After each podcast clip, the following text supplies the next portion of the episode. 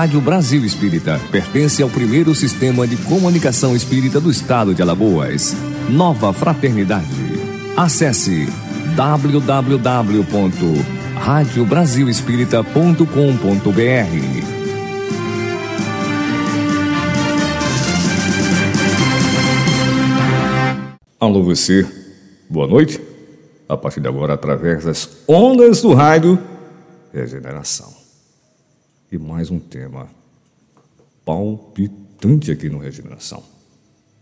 Muito importante sua participação. Interaja com a gente através de todas as plataformas da Rádio Brasil Espírita. Estamos ao vivo agora, também pela inteligência virtual lá pela Alexa.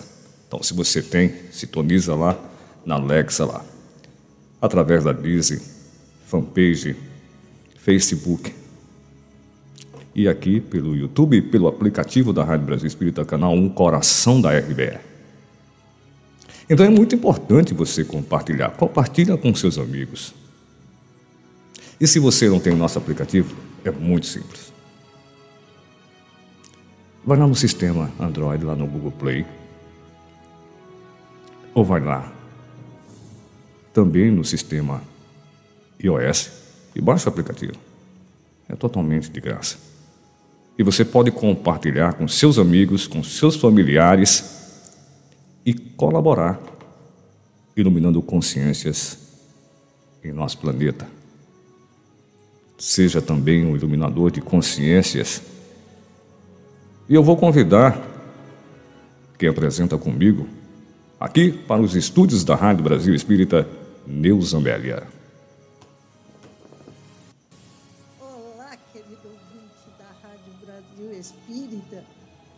Boa noite a todos vocês que estão conectados conosco neste momento no programa Regeneração. Sejam todos muito bem-vindos. E hoje com um tema palpitante, Isso. como o Márcio Eduardo costuma nos chamar. Venham, porque o tema é empolgante e palpitante. E aí, Márcio, fale as novidades E, para nós. e além de ser palpitante, nós também vamos receber um expositor palpitante, que eu convido agora para os estúdios da Rádio Brasil, o nosso querido Lourenço Leirias. Boa noite a todos, meus irmãos. Que Jesus nos abençoe. Boa noite aos ouvintes da Rádio Brasil Espírita. Que a gente seja, digamos assim, auxiliado por esses maiores da espiritualidade a falar um tema tão importante, tão profundo, né? Boa noite a todos. Pois é isso. O Lourenço, o Lourenço, ele vai abordar o tema em torno de uns 30 minutos, por aí. E depois a gente tem as perguntas da produção, as perguntas que chegam também através do nosso aplicativo, canal 1 da Rádio Brasil. Você que está nos escutando agora, agora nesse momento, em tantas as cidades, você pode enviar a sua pergunta pelo aplicativo da Rádio Brasil. E se você está nos acompanhando através de tantas plataformas, lá pela Disney, aqui pelo YouTube, pela fanpage, pelo Facebook, enfim, pelo nosso site, você pode enviar para a gente lá também, que a gente vai enviar também para o Lourenço Leirias. Lourenço, é com você. Ok. Bom, que Jesus nos abençoe todos possamos permanecer em paz, né? Quando a gente reflete nesse tema tão, tão profundo, tão bonito, né? Jesus e os doze apóstolos, a gente começa a perceber que a grandeza de nosso Senhor Jesus Cristo, inicialmente, não escolheu pessoas perfeitas para acompanhá-lo no seu apostolado. A gente, folheando a Bíblia, as literaturas espíritas, e aqui a gente vai se utilizar das duas referências, a gente vai perceber que o Senhor Jesus, esse, esse mestre, esse ser grandioso por vida, por excelência, que nos deu a vida, que nos trouxe aquilo que ele chamou de boa nova, ele escolheu pessoas, seres, designados evidentemente como santos, porque conseguiram superar suas próprias dificuldades, mas que ao longo desse trajeto, desse caminhar, foram aprendendo com ele como deveria ser o melhor proceder, né? Então, desde Pedro, desde o convite de Pedro, depois de André, Tiago, João, Tiago e João, filhos de Zebedeu, Pedro e André, filhos de Jonas, né? Posteriormente, Filipe e Bartolomeu, também conhecido como Natanael, depois Tomé, Mateus, Tiago, Tadeu, Simão e Judas Iscariotes, todos eles pescadores, à exceção de Mateus, o Levi, e Judas Iscariotes, comerciante, né? Quando a gente vai perceber, vai mergulhar na literatura espírita e vai ver como foi que, que Jesus começou a convidar os apóstolos, a gente vai ver que anteriormente, segundo os textos lá de que constam no Boa Nova, é, ele estava, ele passou um período no deserto com João Batista, posteriormente ele, ele saiu lá de, de Jericó, foi para Jerusalém, né? Chegando em Jerusalém, ele descansa um pouco lá nas, no, no templo de Jerusalém. E o que é bonito nesse diálogo lá, parado à frente do templo, refletindo talvez nesse processo delicado de implantação da Boa Nova, aparece antes desse convite a cada um dos apóstolos, um sacerdote chamado Hanã. Mais tarde, Hanã seria o juiz severo e inclemente de Jesus. E o livro Boa Nova nos fala um pouco desse, apesar da gente estar falando aqui dos, dos 12 apóstolos, né? Nos fala basicamente que é com Hanan o mote, basicamente, do convite de cada apóstolo, de cada discípulo. Hanan pergunta a Jesus, né? Galileu, de passagem por Jerusalém, e aí Jesus, na sua profundidade, na sua verdade, na sua inteireza, porque os, os espíritos puros possuem essa característica de serem verdadeiros, né? É, eles ele, ele diz assim, Galileu de passagem por Jerusalém, reitera na conversa com Hanã o resumo do que basicamente ele iria ensinar aos apóstolos. Jesus fala, passo por Jerusalém, buscando a fundação do reino de Deus. Aquele homem é tomado de uma surpresa, reino de Deus, e devolve a pergunta a Jesus, reino de Deus, Galileu, sabes o que é isso? Jesus vai explicar para ele, né? O que é o reino de Deus. Vejam, nessa resposta a Hanã, está o mote de convite de cada apóstolo.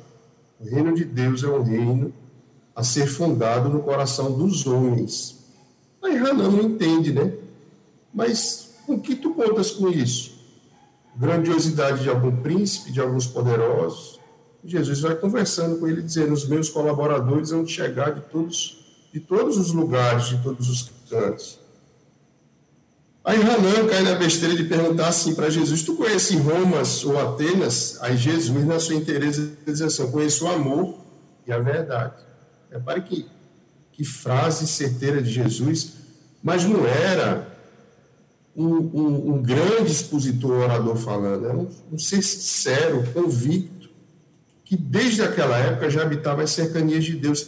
A gente vai perceber isso também no livro Boa Nova, quando Maria está conversando com Isabel, né? E logo após a conversa de Jesus, ainda menino, conversando com os doutores do templo, Maria, numa preocupação imensa, vai conversar com, com José. Jesus, como que sente as angústias de Maria, vai conversar com, com, com Maria, mãe. Acaso duvidas que eu sou de Deus? Eu já estou com Deus a convicção daquele menino que tinha pouco mais de 13 anos. Eu já caminho com Deus. Então a gente vê pelas falas que Humberto de Campos resgata que ali se tratava de um sepulcro, né? E aí ele começa, a Bíblia faz uma fala sobre o convite a cada um dos apóstolos, e fazendo esses estudos, essa leitura, a gente faz duas reflexões interessantes a primeira chamada de Jesus, ou o primeiro convite, funciona como se fosse um adentra o caminho, caminha comigo. Mas o segundo convite, na realidade, é uma puxada de orelha e uma chamada à reflexão. Porque, por exemplo, a gente não pode esquecer, vamos pegar o primeiro apóstolo convidado por Jesus, primeiro discípulo, que é Pedro. Né? O ensinamento de Pedro é muito profundo. Primeiro, Jesus o chama, Pedro, filho de Jonas, é, caminha comigo, deseja ser meu discípulo, e eu vou te fazer um pescador de homens. É o texto da Bíblia. A Bíblia assim se refere quando, quando fala do convite de Jesus a Pedro. E a gente fica pescador de homens como? Jesus se utiliza dessa singeleza, que é a vara de pescar, mas tentando mostrar para ele qual seria a atividade a ele fazer. Quando a gente vai para o livro Boa Nova, que a gente vai perceber o convite, a gente vai ver o irmão de Pedro, que era André, não compreendendo esse convite de Jesus, mas Jesus chega para os dois, os convida, eles eram pescadores, estavam descendo das barcas, né, retornando da, da pescaria, da atividade. E Jesus fala assim, segundo o texto Boa Nova: Filhos de Jonas, veio da parte de Deus fundar o seu reino na terra. Aí André, extremamente simples, singelo, diz assim: Mas o reino aqui são tão poucas cidades, são tão poucas casas. Aí Pedro, não compreende na profundidade e a grandeza de Jesus, diz assim: Mas o lago é imenso. Um lago, que quando a gente vai olhar as proporções do tamanho do lago, né? A gente vai ver que ele tem uma proporção semelhante ao, à nossa lagoa aqui no, no nosso estado das Alagoas, semelhante a uma lagoa Mundaú, digamos assim. Ou seja, não havia a conceituação de que o reino de Deus era esse reino a ser fundado no coração dos discípulos, dos homens, dos apóstolos. Então, primeiro Jesus teve o trabalho de explicar para eles o que seria esse reino de Deus. Não seria um reino material, um reino físico, mas efetivamente um reino que modificaria o coração de cada um dos apóstolos. E aí, quando a gente se refere a Pedro, a gente se lembra, né? Esse foi o primeiro convite feito fisicamente a Pedro mas o segundo convite, digamos assim, é quando Jesus o adverte: Pedro, precisa, aprender compreender que o homem do mundo é fraco, é frágil, não é mal nem perverso. É antes fraco do que propriamente mal. Né? Já estando Pedro no caminho da cristandade, acompanhando Jesus lado a lado. Então a gente vai percebendo que estudar a Bíblia, estudar o Evangelho, a vida dos apóstolos, é estudar 12 personalidades diferentes, que tinham dificuldades, que tinham suas, suas tendências, digamos assim, suas convicções, e de uma forma muito lenta e natural, Jesus vai ensinando cada uma dessas personalidades diferentes a fazer os ajustes das suas convicções, às vezes equivocadas. Por exemplo, em outro momento a gente falava de Bartolomeu, né, que tinha convicções erradas também. Jesus vai pontuando para ele o que é o reino de Deus, que as atividades são passageiras. Ele havia perdido sua mãe, não saía-se muito bem nos negócios, na venda do pescado, segundo a literatura espírita que complementa a literatura que se encontra na Bíblia. Né? A gente sempre lembra aos, aos nossos ouvintes de casa que a leitura dos, dos, textos espíritas não nos dispensam da leitura dos textos integrais que se encontram na Bíblia. Né? Extremamente importante que a gente faça a leitura da Bíblia. E outra fala que é importante a gente fazer aos amigos de casa é que a doutrina espírita é essencialmente uma doutrina cristã. Reproduz os ensinamentos cristãos, é, faz com que a gente estude, se aprofunde um pouco mais nos ensinamentos cristãos. Né? A gente lembra, por exemplo, que na obra base lá do livro dos, na, da doutrina dos Espíritos, que é, o, que é o livro dos Espíritos, está lá a referência a Jesus, qual modelo e guia da humanidade, e os Espíritos dizem, vê Jesus, estuda Jesus. Importante que a gente compreenda isso. Aqui a fala é para os espíritas e para os não espíritas, para os simpatizantes, né? mas efetivamente para todo um grupo cristão que às vezes tem uma sede, tem, tem uma curiosidade de saber como é que os espíritas veem a Jesus. O espírito, um ser mais velho, né? um irmão mais maduro que veio à Terra, que se cercou de trabalhadores, um propósito maior de divulgar as leis maiores de Deus nas quais nós estamos mergulhados. E aí, quando a gente fala disso, a gente vai se lembrando dos detalhes de cada um dos apóstolos, né? Por exemplo, Judas Iscariotes era extremamente afeiçoado às questões comerciais e não compreendia como é que Jesus iria fundar o seu reino de Deus. Trazia ele as convicções da matéria para a fundação desse reino. E ele pergunta, está lá no livro Boa Nova, né? Uma obra complementar da doutrina dos espíritos, mas que a gente reitera não nos dispensa da leitura da Bíblia. Mas, Senhor, tu vai prescindir de dinheiro, de, algum, de alguma quantidade, logo na primeira conversa de Jesus, com os doze apóstolos ao mesmo tempo, que se realizou no, na casa de Pedro, e Jesus vai dizer para ele: acaso Deus precisou de dinheiro, de moedas, para poder fundar o seu reino na terra? Ou seja, para poder fazer as maravilhas da natureza que a gente conhece? Não ver a paciência de Jesus com aqueles homens que ainda traziam uma compreensão limitada acerca desse Deus, né?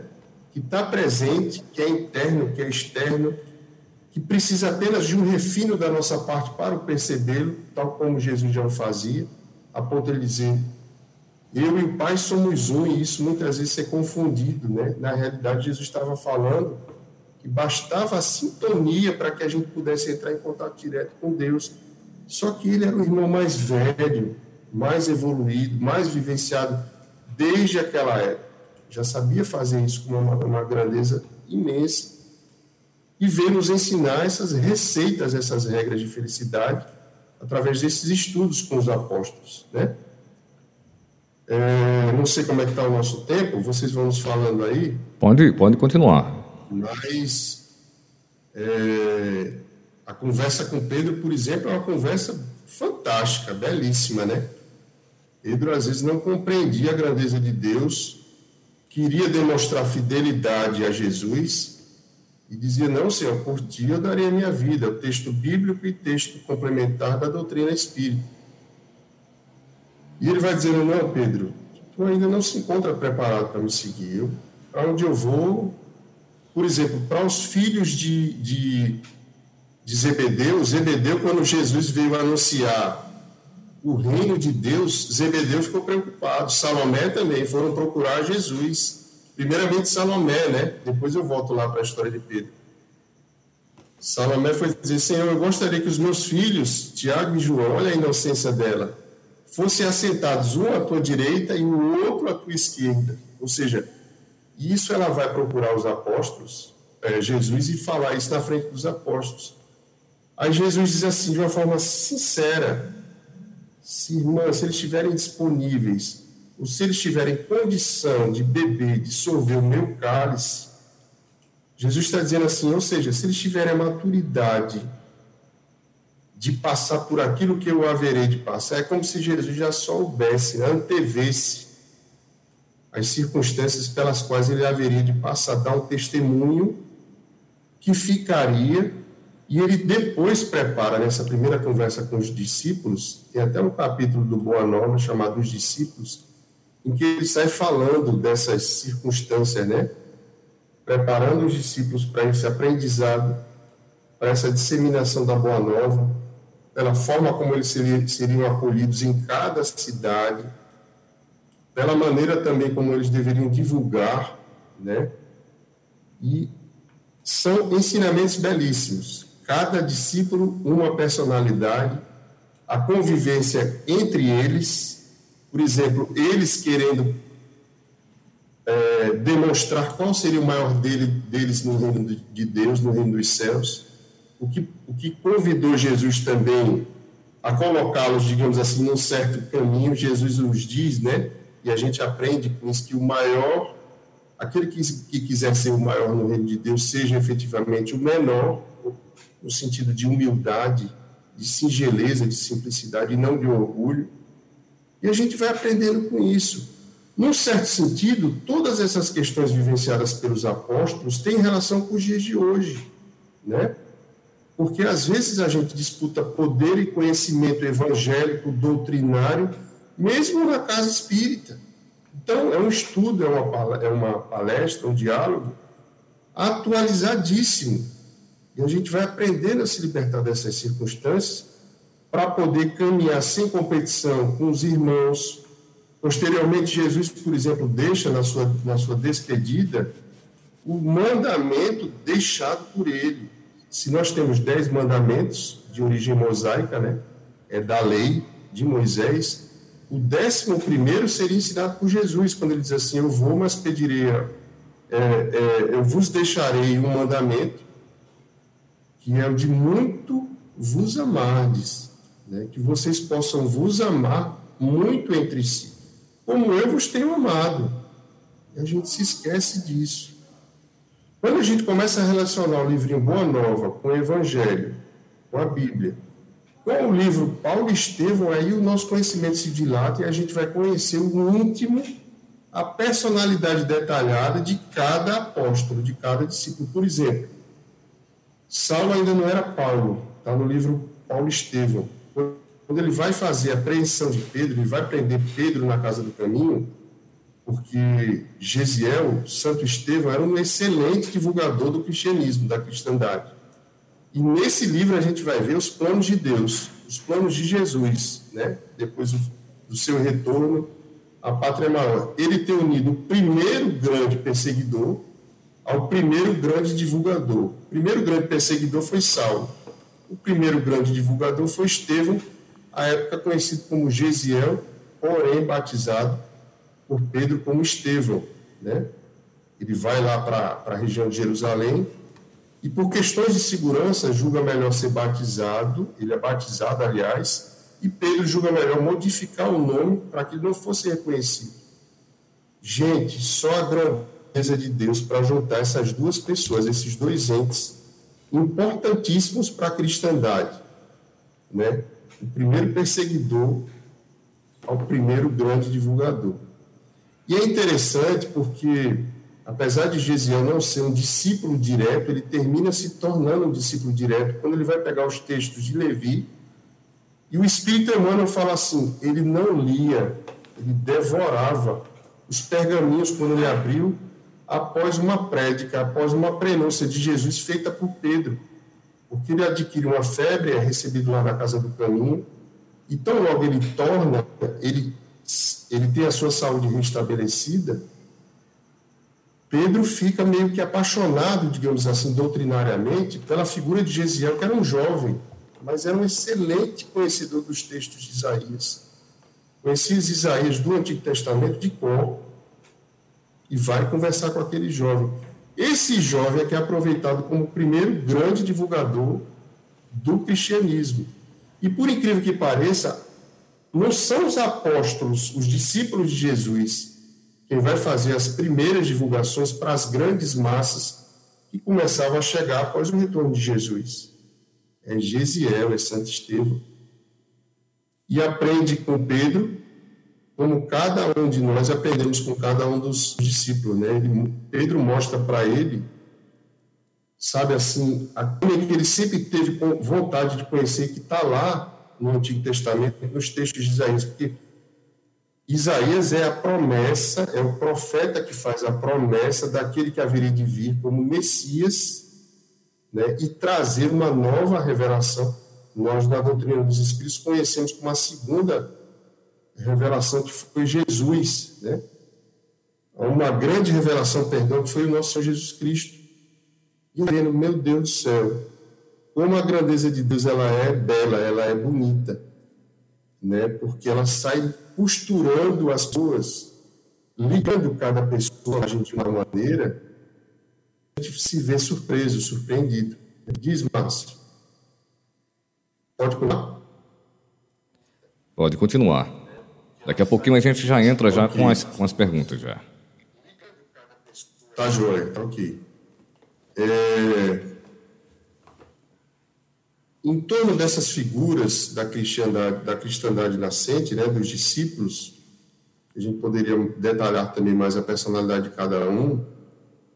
A gente vai ver, por exemplo, também a figura desconfiada de Tomé, às vezes, em relação a Jesus, né? era aquela pessoa que representa aquela personalidade que diz assim: não, deixa eu ver, eu não estou muito crente ainda dos fenômenos, dos acontecimentos. Existe até um, um fato no Boa Nova em que Tomé queria, porque queria que Jesus fosse melhor aceito, ou se divulgasse mais, ou se mostrasse mais disponível aos doutores do tempo. E, e Jesus vai colocando ele, vai pontuando para ele circunstâncias interessantíssimas.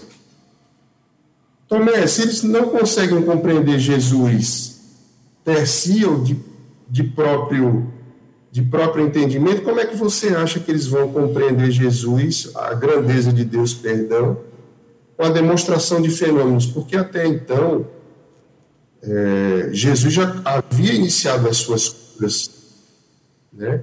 Jesus já havia iniciado as, as transformações nos corações das pessoas. Isso surpreendia naquela época, como surpreenderia hoje também.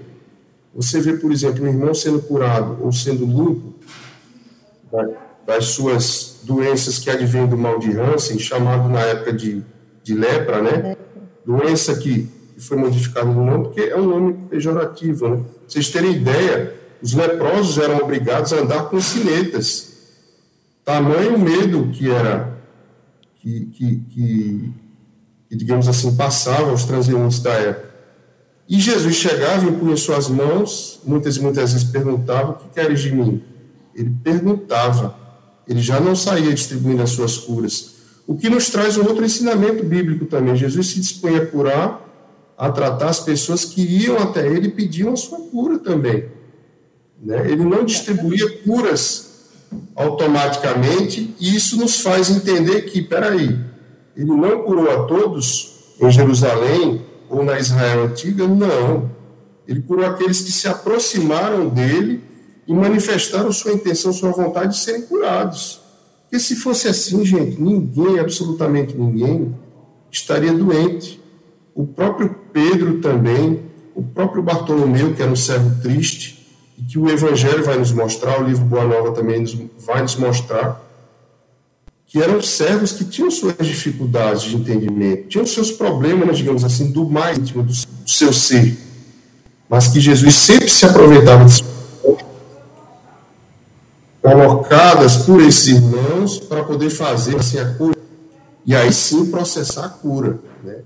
Bartolomeu era triste. Pedro, por exemplo, foi aquela pessoa que Jesus depositou a sua grandeza, né, a ponto de dizer tu serás a rocha é, e tu, tu, serás a base sobre a qual eu edificarei minha igreja, mas depois ele começa a perceber, e aí o livro Paulo Estevão vai nos mostrar isso, a necessidade de ele se renovar na humildade, na tranquilidade.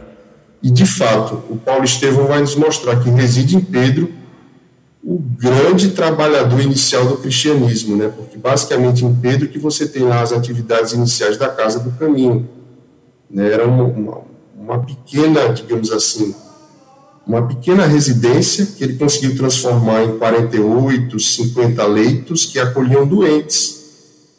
Muito semelhante aos abrigos que recebem idosos. Né? Pedro fazia isso, e foi assim que Gesiel chegou, e outros tantos chegaram, e Tiago às vezes vai atendê-lo. Quando, quando Gesiel bate a porta, meio que pedindo ajuda, ele disse assim, mas nós temos 48 já, 48 leitos ocupados. E Pedro disse assim, não, mas espera aí, vamos, vamos analisar, vamos, vamos ver se não cabe mais um. Sabe aquela história do mais um, do mais um? É. Né? Vê que coração amoroso ele era, né? Ele tem seu coração literalmente transformado e o Boa Nova vai apontar isso após a sua negação. Não querendo dizer que a negação, o erro, foi um caminho necessário. Não. Mas é porque o indivíduo às vezes cai no reconhecimento de si, da sua pequenez, dos seus erros, quando ele trilha o caminho do erro, embora não seja um caminho obrigatório e necessário. Né? Foi por isso que Jesus o advertiu antes que o galo cante. Tu haverás de me negar por três vezes. Ele nega Jesus por três vezes. Já pensou? Se fosse a gente, né? Se fosse eu, por exemplo, Jesus falando isso, hoje é fácil falar, mas naquela época talvez não fosse. É verdade. A gente se vigiaria um pouco mais, se observaria um pouco mais, né? enfim, falar, teorizar é fácil, mas na prática, principalmente na época daqueles irmãos, os primeiros cristãos, era extremamente difícil, né? Vocês terem ideia, é, Paulo, quando sai, mudando um pouquinho do assunto, mas sempre em torno da cristandade primeiro, em torno dos apóstolos, Paulo, quando sai em torno daquele que havia entregue o evangelho nascente à sua noiva, que era Abigail, ele não sai com boas intenções, né? O livro nos fala isso. Ele sai a ponto de exercer o seu mandato, que foi lhe confiado pelo Sinédrio para perseguir os cristãos nascentes. Só que em chegando em Damasco, né, aí ele se vê transformado pela figura grandiosa de Jesus, que faz para ele três colocações. Lembrando que Paulo não era discípulo, Paulo torna-se praticamente um discípulo e depois é conhecido como o apóstolo dos gentios.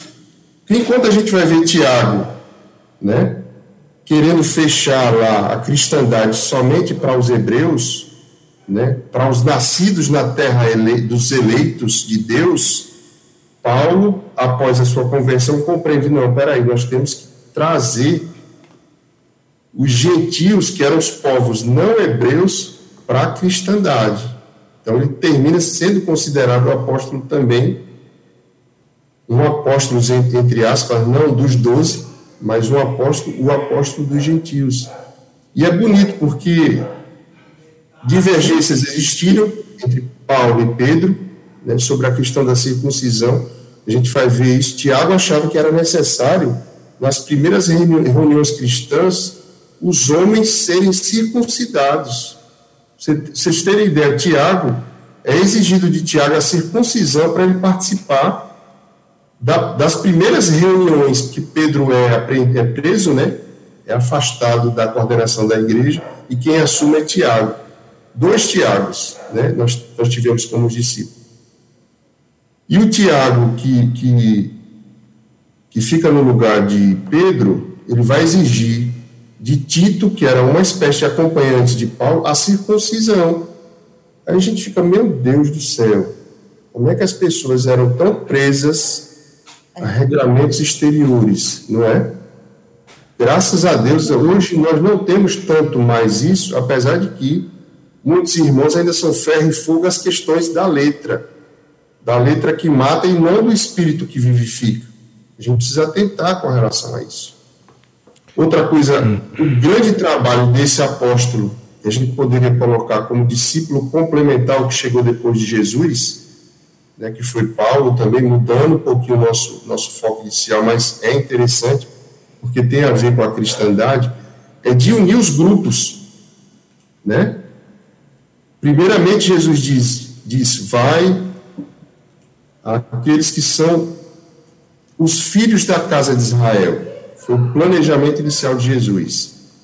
Depois, Paulo vem e complementa unindo todos. Só que antes de Paulo vir, Jesus, quando deixa esse décimo primeiro mandamento, Paulo vai observar a consequência direta disso nas igrejas. Porque a prova disso, ele diz também no livro Paulo Estevão, né? Havia multiplicidade de fenômenos e dons mediúnicos por conta da união da igreja nascente. O, o próprio Haroldo também fala disso. Fenômenos de voz direta, curas, manifestações. Havia nas igrejas nascentes uma união muito grande, eles eram verdadeiros membros de família, havia esse sentimento natural. Não era aquele sentimento pro forma, digamos assim, né? Tudo bom, fulano? Tudo jóia, que a gente às vezes chega na igreja e eram verdadeiramente irmãos, abraçavam as dificuldades uns dos outros. E Paulo observa isso quando sai para pregar e retorna, volta à igreja de Antioquia, e está aquela coisa mais fria, mais distante. Os fenômenos não mais se multiplicavam. E aí, o que, que acontece? E aí, falando de Pedro, né, a gente está focando mais Pedro, naqueles que mais aparecem, Tiago, João, Bartolomeu. O que, que acontece? Jesus se materializa para ele, está no livro Paulo Estevão, e diz, escreve as, as epístolas, escreve as cartas, e aí, quem se torna, digamos assim, o grande divulgador de Paulo posteriormente? Pedro. É Pedro quem lê as cartas e diz: olha, é Jesus que, que fala aqui. Tal como eu conheço meu pai ou minha mãe, pelo jeito como fala, Pedro reconhece a Jesus nas epístolas escritas por Paulo, na forma como ele escreveu, a colocação, as características, os detalhes. Então a gente vai ver que estudando os discípulos, a gente vai aprendendo igualmente das outras personagens, né, que estão diretamente ligadas ao nosso Senhor Jesus Cristo. E é muito bonito, né? A gente aprender Jesus pela grandeza do Evangelho, aprender a a construir esse reinozinho no nosso coração de forma muito lenta e gradual, vendo que ele vai conversando com outras personagens também, como por exemplo Maria de Magdala, como por exemplo Joana de Cusa, né? Que, que foram grandes acompanhantes também dos apóstolos, se juntaram aos discípulos de Jesus para poder, digamos assim, dar grandes testemunhos de circunstâncias que nós vivenciamos no nosso dia a dia né, no nosso trabalho, na nossa família, na nossa, na nossa vizinhança, na nossa casa espírita, na nossa igreja, onde nós estivermos. Na realidade, é isso que ele vem nos deixar como grande legado, como grande ensinamento. Porque construindo esse reino no nosso coração, a gente convive melhor com o outro, a gente se torna mais paciente, mais tolerante, aprende a adiar, digamos assim, a presença exagerada do nosso orgulho, aprende também a glorificar as grandezas de Deus, porque foi para isso que Jesus sempre veio, sempre exaltou né, a luz, é, a, a, a, espontaneidade, brilhar a vossa luz, para que as grandezas de Deus possam ser reveladas.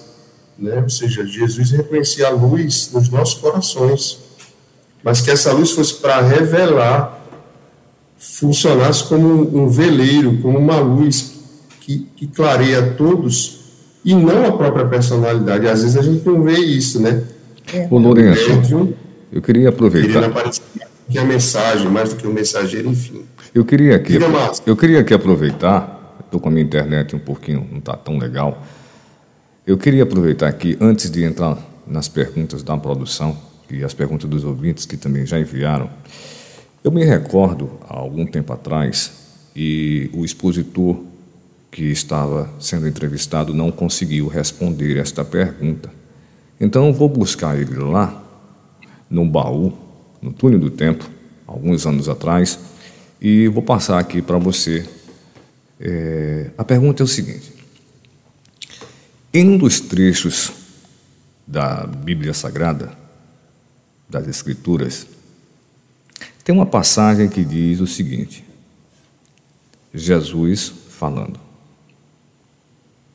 Senhor, por que tu me abandonaste? Pai, afasta de mim este cálice. A pergunta do ouvinte foi essa, e ele perguntou: Este momento foi um momento de fraqueza do Cristo? Foi a falta de fé em Deus? Era uma pergunta.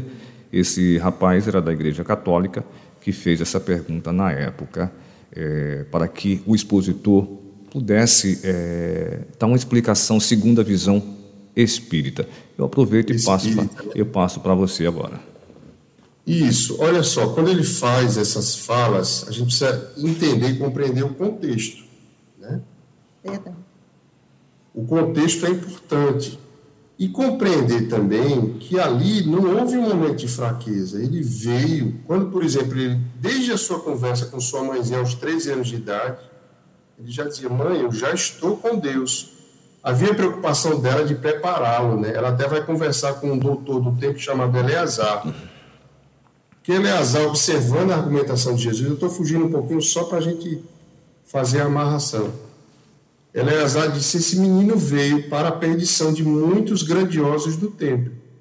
Ó, com 13 anos de idade. 13. A gente já pensa. As pessoas ficavam embevecidas. E a própria Maria, mãe de Jesus, já dizia assim, já que esse irmão é católico. É, ele fala com uma convicção de Deus muito maior do que os doutores do templo. Isso está no livro Boa Nova. Quando Jesus fala assim, na realidade, e que parece uma espécie de reclamação, de resmungo da parte de nosso Senhor Jesus Cristo, e não é, ele está falando assim, que seja feita a vontade de Deus ou que se adiante essa circunstância. Mas não é um rechaçamento à vontade do Pai que deixou ele como a pessoa que haveria de testemunhar. Em absoluto. Né? É uma fala de Jesus que, na realidade, também tem íntima relação com os nossos sofrimentos. Né?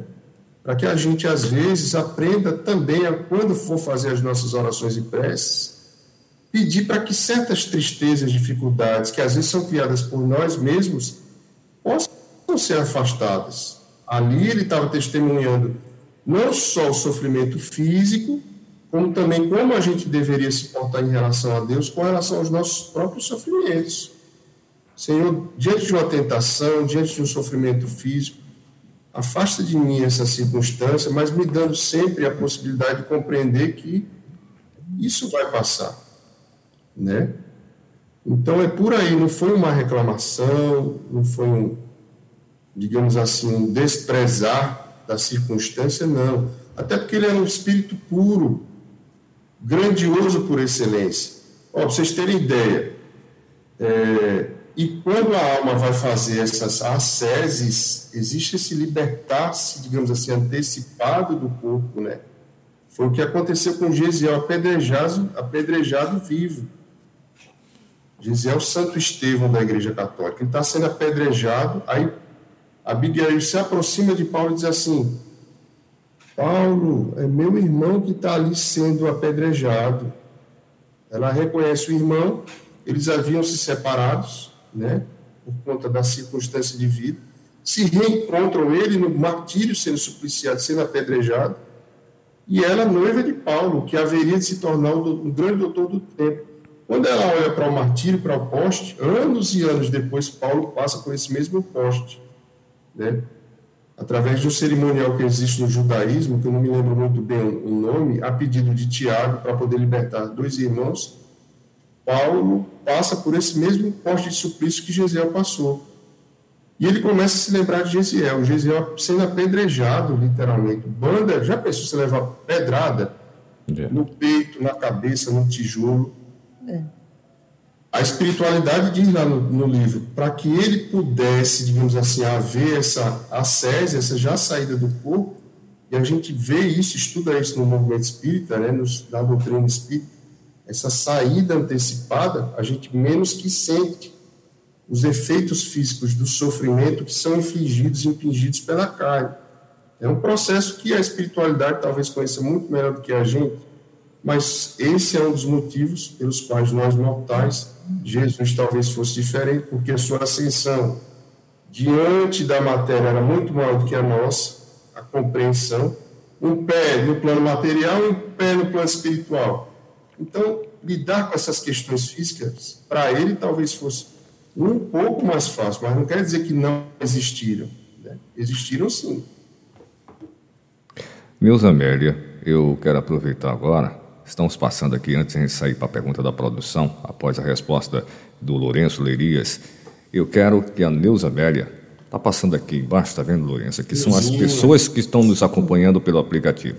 É isso aí. Se você não tem um aplicativo ainda, transforma teu celular em um rádio de pilha, tá bom? Um rádio digital, entendeu? Antigamente eu me recordo na época que eu comecei a trabalhar no rádio, comecei a trabalhar numa rádio, a primeira rádio aqui de Alagoas que, comecei a que eu trabalhei Já foi se a. alguns anos, ah, né? é. tá ficando velho. Não vou dizer qual foi o tempo, entendeu? É, eu, foi, eu comecei a primeira rádio que eu trabalhei aqui em Maceió, não foi nem em Maceió. A primeira rádio que eu trabalhei foi em Rio Largo, Rádio Clube de Rio Largo.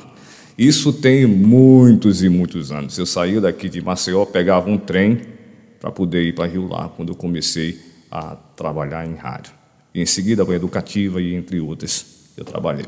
Eu me lembro que eu aqui no rádio, com, com um rádiozinho, eu adoro rádio, com um rádiozinho, aí sintonizava a rádio do Rio de Janeiro, através das ondas curtas, através das ondas curtas. Aí ficava... Ficava aquele chiado fantástico. Hoje você escuta a Rádio Brasil, lá no Japão. Tem gente aqui na França escutando a gente com qualidade de som digital agora.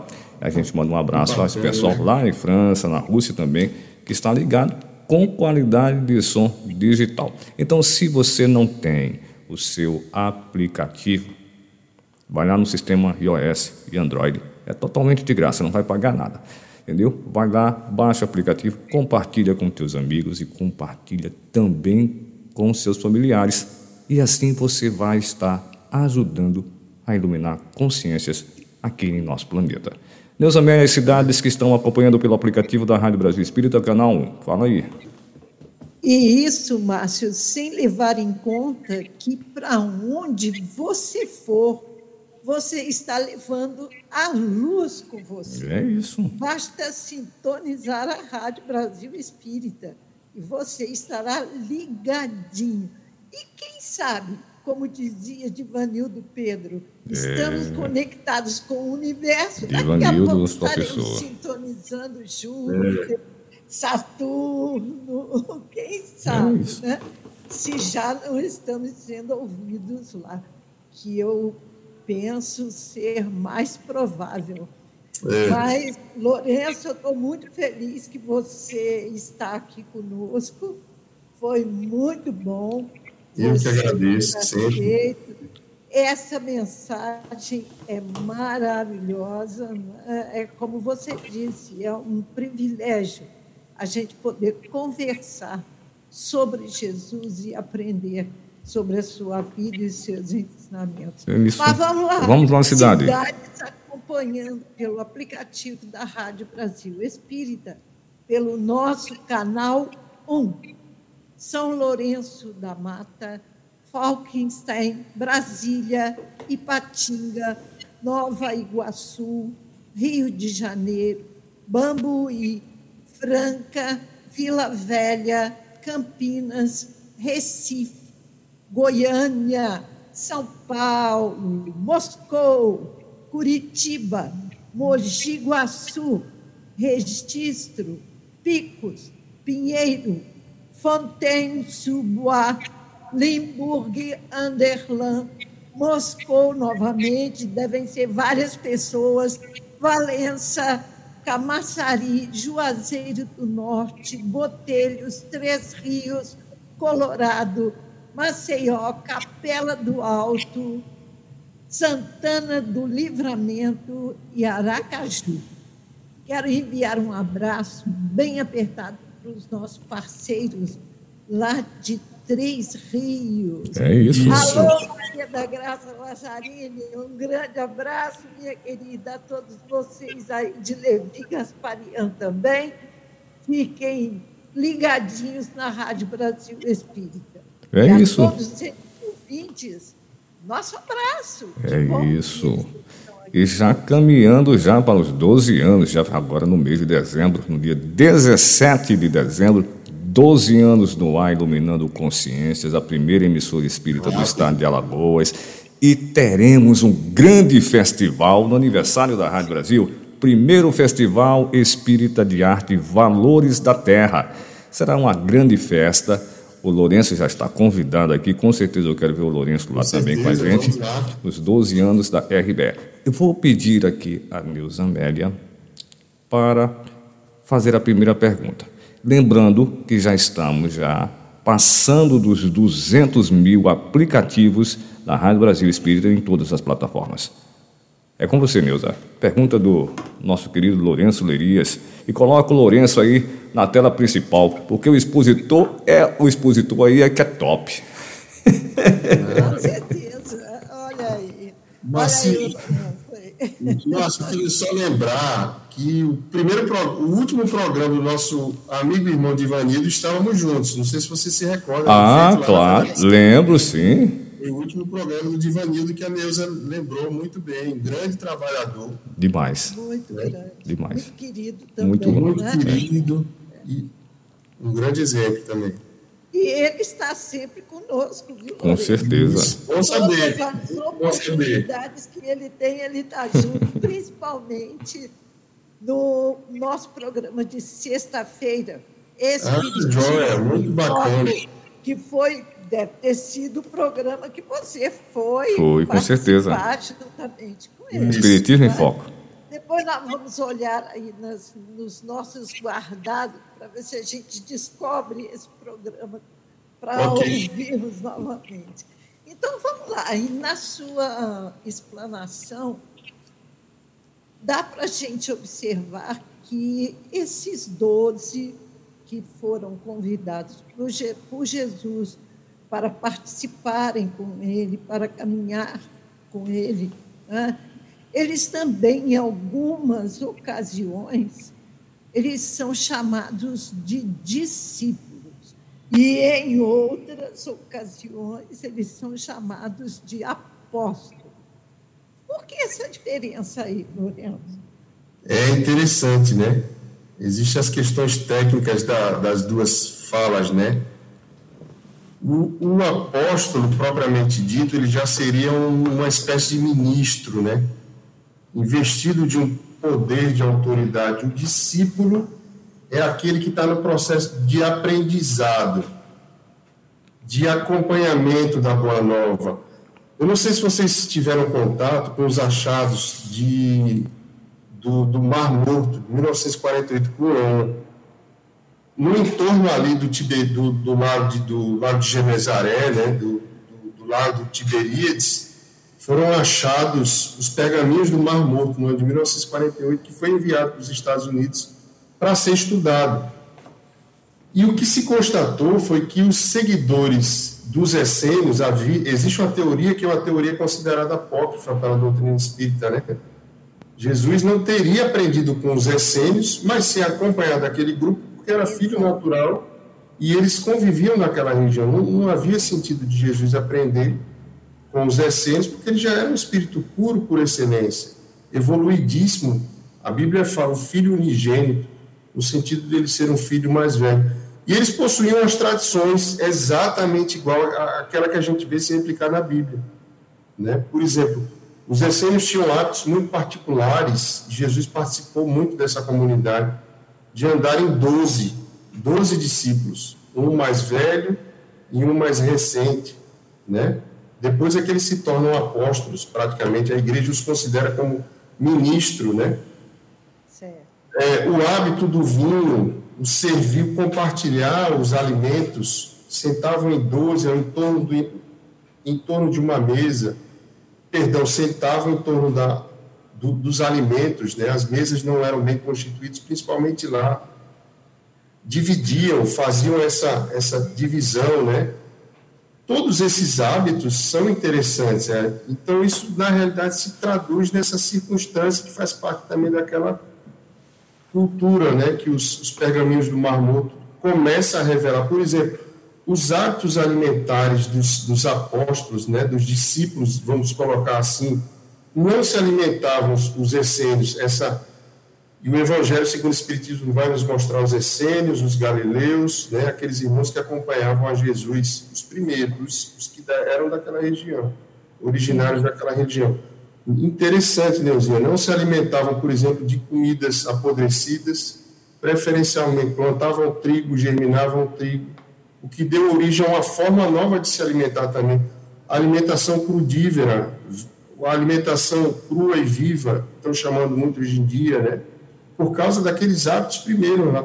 Eram povos que, por exemplo, serviam para a instrução dos, dos patriciados romanos, que levavam seus filhos para serem cuidados pelos, pelos galileus, pelos essênios também, pelos povos que tinham essas mesmas culturas que Jesus já possuía. Então, discípulo e apóstolo está ligado a essa questão dele ser um iniciado, os terapeutas também, né?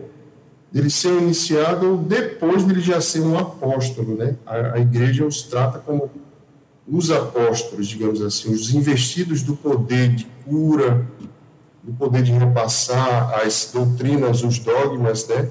Seria mais ligado a essas questões que são detalhes, digamos assim, da língua propriamente dita.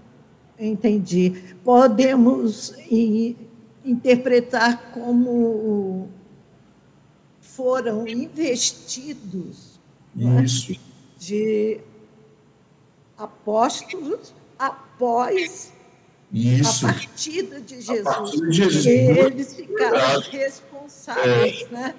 Você aquilo que a gente não conseguiu dizer. Perfeito, isso mesmo. É, Jesus partiu, eles tinham que tomar conta da continuidade à obra. Né? Nós hoje temos muitas igrejas né, em que não se usa é. o pastor, mas o apóstolo fulano de tal, cicrano de tal, Sim. e assim sucessivamente. Perfeito, né? perfeitamente.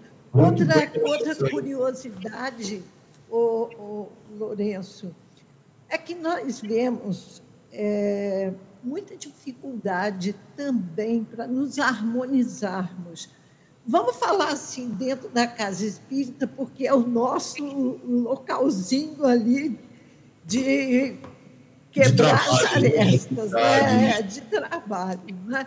Mesmo dentro da casa espírita, a gente com tanto conhecimento, as nossas mãos, sendo tão é, orientado pelos espíritos superiores, a todo momento a gente recebe mensagens convidando-nos a uma postura diferenciada, a gente vê essa dificuldade de harmonização entre os frequentadores, os participantes e os componentes ali daquela casa. Naquela época, ou aquela época, eles, os doze, também enfrentavam essas dificuldades de harmonização, ou eles ficaram ali coesos logo de Com certeza. Entre os discípulos e, posteriormente, a gente poderia dizer entre os apóstolos e entre aqueles que chegaram após também, como foi um, uma coisa que me veio de pronto de, na, na, na memória, a divergência, embora ele não fosse apóstolo, discípulo direto de Jesus, Pedro e Paulo divergiam sobre a circuncisão. Sim. Paulo, quando, por exemplo, olha para Tiago, que fica no lugar de Pedro, ele diz assim: Meu Deus do céu, parece um doutor do templo. E Emmanuel vai mostrando né, as, as ilações, as conjecturas que ele faz sobre o que ele estava visualizando em Tiago. Tiago não havia convivido com Jesus, por que Tiago ainda estava tão preso ao judaísmo? Entende? Então, assim, muitas vezes não manifestavam. Paulo é incisivo na, nas, nas descrições, porque Tiago força Pedro a manter uma vida assim, olha, eles são, eles não são circuncidados, não são hebreus de nascimento. Então a gente tem que manter uma espécie de separação. E Paulo vai dar uma puxada de orelha, digamos assim, em Pedro. Pedro, como é que pode? Tu conviveste com Jesus fazer esse tipo de interpretação. É o nosso caso também. Entre eles também havia essa, essa espécie de disputa sobre qual era o maior, qual exercitava as maiores curas, né? E Jesus vai dizer aquilo que a gente comentou antes, aquele que quiser ser o maior, que seja o menor. Tanto é que os apóstolos vão perguntar a Jesus, Senhor, nós tentamos curar esse menino endemoniado e não conseguimos. Tu tentou e conseguiu. Né? Ali, na realidade, houve um que tentou, o outro que tentou a cura, a imposição de mãos e não conseguiu a cura do menino. O que levou Jesus a dizer que tivesses fé do tamanho de um grão de mostarda. O detalhe do detalhe a gente vai vendo quando a gente vai adentrando na integralidade dos textos da Bíblia. Né? Mas eles tinham essa. É por isso que estudar os discípulos é estudar nossa personalidade, estudar o convívio com os demais, né? Vê a possibilidade. O Haroldo fala uma coisa, o Haroldo Dutra, né? Quem acompanha suas palestras diz: olha, estudar o livro Paulo Estevam é mergulhar em um manual de, de convivência no, no movimento espírita. Olhando lá a divulgação do nosso irmão que esteve no final de semana lá no William Crux, né? Fez uma palestra. Marcel Mariano o, o, o, Mariano, ele fez uma fala muito bonita, né? Existe uma diferença entre doutrina espírita, ele já começou falando assim. Perfeito. Doutrina espírita e movimento espírita. O Gandhi também falava assim. Eu aceito o vosso Cristo, mas eu não aceito o vosso cristianismo. O Cristo era perfeito, mas o cristianismo, que é o movimento dos homens, né? Esse Gandhi não entendia como é que o povo inglês era oprimido por um, por um homem perfeito que era Jesus. Então a gente tem sempre que fazer essas, essas divergências, né? E isso aqui é o bonito. Né? Grande certa feita, para encerrar nosso comentário, ele levou até um, um soldado da guarda ao choro, quando ele, certa feita, esmurrou o Gandhi a primeira vez, Gandhi se deixou bater a segunda vez e o rapaz, esse soldado, esse, esse guarda do, do Império Britânico, disse assim: Tu és um covarde, com quem tu aprendeu a ser assim? Aí ele apontou para o crucifixo. O rapaz foi ao choro na hora. O crucifixo do, do, do, do guarda lá, que o esbofeteava na cara, do soldado, pleno domingo. Esse que você carrega na sua, no seu peito. O rapaz parou na hora. Entende? Então, ele foi tomado pelo exemplo. E se a gente for estudar Emmanuel na Teresa, Emmanuel exalta muito o coração amoroso de Gandhi. É um, é um trabalhador também de Jesus, claro, em outro país, em outra religiosidade, mas que fazia todas as vezes, digamos assim, de seguidor fiel de nosso Senhor Jesus Cristo pela não violência, né? Como, como seguidor do grande príncipe da paz que foi Jesus. Eu vou aqui passar. É isso, né? Que bom estar com vocês, que bom fazer esse programa, viu? Ah, Eu vou passar agora, Lourenço, é, para a gente fechar a pergunta do ouvinte. Já são 22 horas e 32 minutos no horário de Brasília. Você não deixa nem a gente ficar nervoso. Deixa a gente... não precisa. Essa pergunta do ouvinte ele, faz, ele formula a seguinte pergunta. Em um trecho, ele é evangélico, em um trecho de sua pergunta, em um trecho, uma parte da Bíblia, Jesus diz o seguinte: é, pergunta quem é, largar tudo que tu tens, tu largaria tudo que tu tens e segue-me. Jesus faz essa, essa, essa passagem, é, lá na Bíblia, eu não me recordo qual é a passagem. Isso. Entendeu? E ele faz a seguinte pergunta: Se Cristo, se Jesus Cristo retornasse ao nosso mundo, como fez com os apóstolos, seus discípulos, e convidou um a um para seguir ele, para deixar tudo o que ele tem para trás e seguir, ele pergunta: se o Cristo retornasse, isso aqui também eu vou passar para o apresentador, eu sou apenas o radialista, ninguém conta comigo não. se de repente o Cristo chegasse e dissesse: Larga tudo que tu tens e segue-me. O nosso amigo irmão evangélico faz essa pergunta aqui para que a gente possa responder: seguiríamos Sim. o Cristo e deixaríamos tudo para lá? Essa passagem que o Cristo falou foi em que sentido? Isso. Essa é a pergunta. Normalmente, Márcio, a gente tem uma dificuldade de compreender isso. Jesus identifica pela sua grandeza que aquele rapaz ainda possuía apegos. Né? É um jovem rico. E Jesus diz: segues as leis, segues os mandamentos, segue o regramento. Ele diz: tenho feito tudo isso desde a minha juventude. Aí Jesus diz assim perfeitamente: então você pode ser, você pode nos acompanhar. Vai, vende tudo aquilo que tu tens e nos segue tocou no ponto fraco do rapaz, mas ele precisaria fazer o enterro dos seus pais, né? Ou ainda se desapegar de circunstâncias materiais. Nos dias de hoje, se a gente for refletir, será que eu posso deixar, por exemplo, abandonar absolutamente tudo, meu filhinho, minha mãe ou meu pai, deixar de trabalhar para seguir somente a obra da igreja?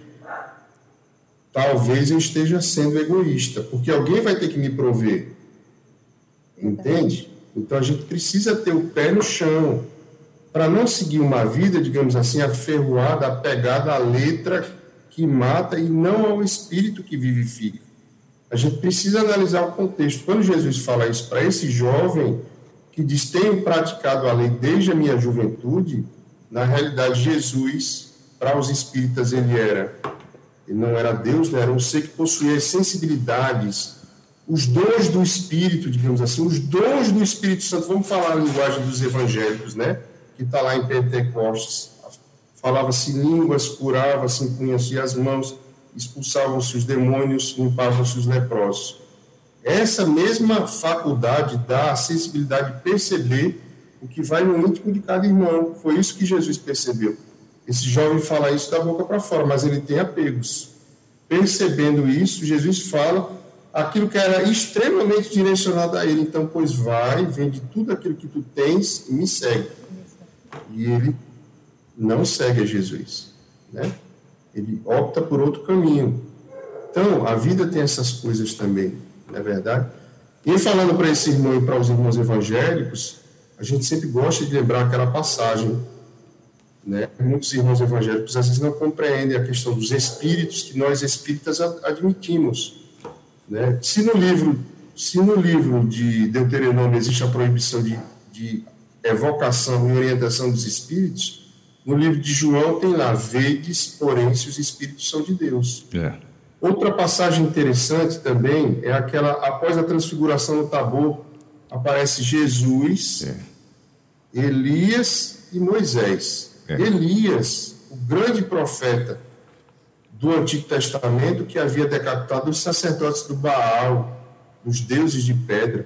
Moisés, seja qual for o nome que nós viemos a dar, mas essas duas personalidades aparecem vivíssimas a Jesus. A Pedro, né, que até pergunta a Jesus transfigurado: Senhor, é necessário construir três tendas? Aí Jesus fala assim: Não, porque eu ainda não voltei aos braços do Pai. Ele estava ali numa situação provisória, né? passageira, e a gente às vezes não compreende. Então, e Paulo vai testificar muito isso, né? Os espíritos, os seres espirituais, o corpo, o corpo imperecível, o corpo luminoso, né, que a gente chama de perispírito, só muda o nome. Enfim, mas essas questões que nos atestam que a vida ela, ela prossegue, ela não se extingue com a morte do corpo físico. Foi o grande ensinamento que a Bíblia também veio nos trazer para os espíritos. O Lourenço, só, só, uma, só, uma, só uma, uma, uma, aqui, só rapidinho. É, tem um exemplo de, de, de espírito que seguiu diretamente Jesus, só viveu para Jesus, um exemplo. Eu queria uhum. citar o exemplo do São Francisco de Assis, que também sim, tinha, tinha também bastante bens, né, a família, e seguiu só a igreja. São casos, né? tem, tem essa, essas, esses casos essas também. Figuras essas figuras. Né? Chico Xavier, que se dedicou também Chico só Xavier. aos pobres. Né? Exatamente. Né? Então tem. Neuzinha, você queria falar alguma coisa? Pode falar aí. Sim, eu penso que hoje nós podemos entender esse abandone tudo e segue-me um convite para que nós possamos abandonar nossos equívocos, Isso. abandonar as coisas materiais que nós valorizamos tanto em detrimento das coisas espirituais. Ainda pensamos muito yeah. nisso, ainda pensamos não nos acostumamos ainda a viver com o necessário. Exatamente. Não nos acostumamos. Estamos a todo momento procurando aumentar essas aquisições para que a gente possa, é um pensamento, viver melhor. Sendo que nós espíritas sabemos e estudamos que a nossa vida melhor deverá ser a vida espiritual. Só que a gente não se prepara para esse momento. É verdade. É verdade. Você falou uma, uma, frase, uma palavra, Neuzinha, que eu não me lembrei, porque o detalhe do detalhe, às vezes, a gente, a gente faz um planejamento para falar em torno dos apóstolos, dos discípulos. Sim termina seguindo outro caminho que a gente precisa entender. Ah, mas é, Quando é você intuição. fala o necessário, o necessário foi uma fala usada por Jesus, está no livro Boa Nova. Na hora que ele está conversando com, com, com Judas Iscariotes, que Judas Iscariotes queria, tinha aquele projeto, digamos assim, de poder, paralelamente, às convicções que ele tinha em torno do reino de Deus, Jesus vai dizer para ele: a gente precisa aprender a viver com o necessário. Psicografia de Chico Xavier no livro Boa Nova. O necessário, gente, nem é mais, nem é menos. Nem é menos. É aquilo que a gente precisa. E a gente, às vezes, extrapola, coloca pesos que são desnecessários, sejam preocupações, sejam problemas de ordem material, né? A gente se engasga, se enfoca com as nossas dificuldades. Exatamente. E fica o, a reflexão de Jesus, né? É. Pois é, Só para fechar, Márcio Eduardo, Tá. deixe-me fazer essa pergunta para o Lourenço, porque nós não podemos ficar sem, sem esta, este apontamento. né? O que é ser um discípulo de Jesus na visão espírita? A ser um discípulo de Jesus é sempre se mostrar favorável a recomeçar. Essa é a nossa visão, é a forma como a gente se percebe, porque inevitavelmente, Neuzinho, a gente não vai conseguir avançar em todas as áreas do sentimento, e aí eu estou lembrando aqui de Jesus conversando com Anã, viu? Duas coisas são necessárias, sacerdote. Sentimento eu preciso é um cinzel, e o outro cinzel é a boa vontade. Ele não entende. Está no livro Boa Nova também.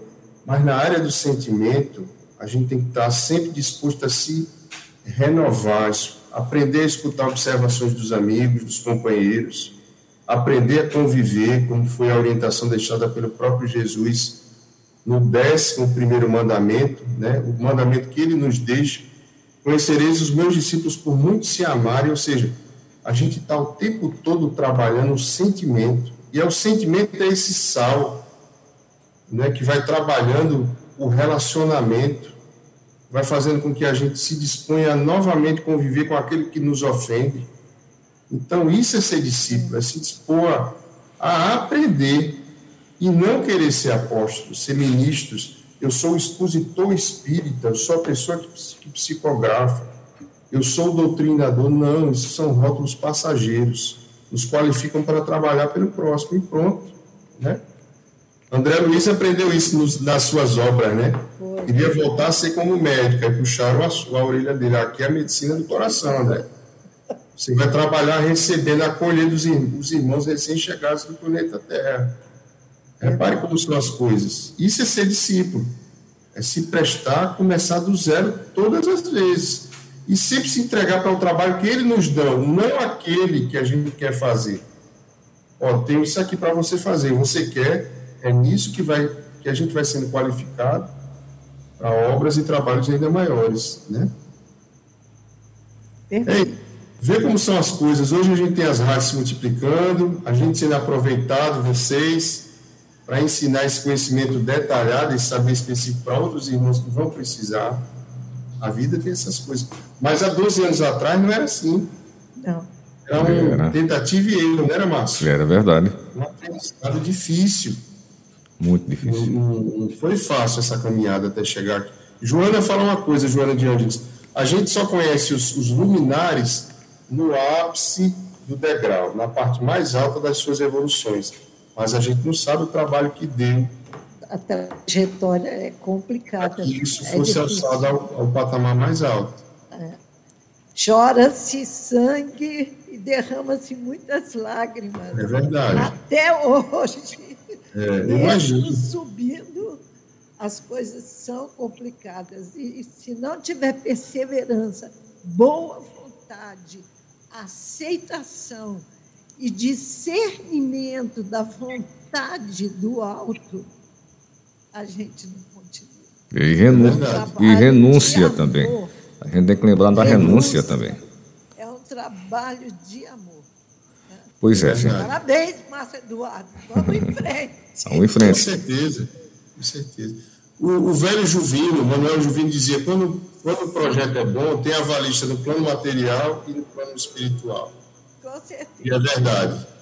Né? Pois é, gente. Estamos chegando já pertinho do final. do nosso programa. Hoje a gente teve a alegria de receber Lourenço Leirias a participar, participar aqui do Regeneração. Eu que agradeço, meus irmãos. E eu, que, eu queria pedir ao Lourenço que deixasse uma mensagem para todos nós, para aqueles que estão nos acompanhando através das redes sociais, para aqueles que estão também acompanhando a gente através do Coração da Rádio Brasil, que é o nosso aplicativo. E lembrando que na próxima semana também transmissão ao vivo através do Kawai. Alguns chamam de Quai e português Kawai. E também estaremos no TikTok. Transmissão simultânea em todas as plataformas. Queria que o nosso querido aqui, Lourenço Leirias, eu sempre digo, quando ele está lá no Irão Cruz, eu digo, você é o cara entendeu? Que deixe essa mensagem para todos nós. Bom, primeiramente que a gente, como nos disse Jesus, que a gente se disponha sempre a recomeçar e que a gente aprenda a se amar. Né? A mensagem que eu quero deixar é essa mensagem da gente procurar se aprofundar nessa figura maravilhosa que foi Jesus que eu repito, a gente vai levar uma vida, duas, três. Na realidade, a gente está estudando desde o seu convite amoroso lá de trás até hoje. Não é um, um detalhe de decorar, mas é um detalhe de vivenciar a vida que ele nos ensinou. Né? Eu diria que Paulo foi o irmão que aprendeu a fazer isso. Quando ele vai, ele retorna lá a Jerusalém, na realidade, ele está colocando em prática aquilo que Jesus tinha dito. Ele se entrega, se deixa imolar praticamente à morte lembrando desse pedido de união que Jesus faz aos discípulos, né? E aí vai todo mundo se despedindo dele, desde lá de Roma, quando ele salva o apóstolo João, para que João pudesse ir para a Grécia. Ele vem se despedindo, se despedindo, se deixa entregar, na realidade, colocando em prática o ensinamento de Jesus e fazendo as pazes com quem? Tiago. Olha como são as coisas. Só esse evangelho maravilhoso para nos ensinar isso ele tinha uma espécie de. Por que, que ele faz desse jeito, rapaz? Entende? Compreendendo a dificuldade que Tiago tinha ainda de, de entender a interesse e a grandeza da mensagem de Jesus. É isso, meus irmãos. Pois é, eu queria pedir as palavras, a palavra também da Neuza Amélia. Eu tenho muito que agradecer por participar esta noite deste programa que traz tantos ensinamentos e tantos esclarecimentos a todos nós. Quero agradecer a esses ouvintes, esses queridos ouvintes que são a razão de nós estarmos aqui há é 12 anos iluminando consciências. Muito bem lembrado. E rogar a Jesus, o nosso mestre querido, que nos fortaleça nesse trabalho de divulgação da doutrina espírita. Que a Rádio Brasil Espírita possa continuar aí por muitos e muitos anos, porque eu quero trabalhar nela lá do outro lado. Já está sendo convidado, né? Com certeza. Não é? E o Márcio também, viu? Então, tá sendo e o Lourenço também. É boa noite a todos. Márcio, muito obrigada. Amém, muito um abraço, bom, Lourenço. Amém. Muito obrigada. Um abraço a todos. Neuza. E até de vocês. o próximo programa, se Deus, Deus quiser. Neuzinha, eu vou encerrar agora e peço para você, assim que eu até concluir que minha internet está lenta, você aí é, encerrar a transmissão. Pode deixar. Já aprendi. Viu? Eu me lembro, eu me lembro, na época do rádio, sempre terminava meus programas com uma passagem da música de Maria Bethânia. Marcou minha história. E lembrando que a história não tem fim. Continua sempre, mas sempre que você responde sim, a sua imaginação. E a arte de sorrir a cada vez, mas a cada vez que o mundo lhe diz não. Beijo no coração de todos e continue com a programação da Rádio Brasil Espírita.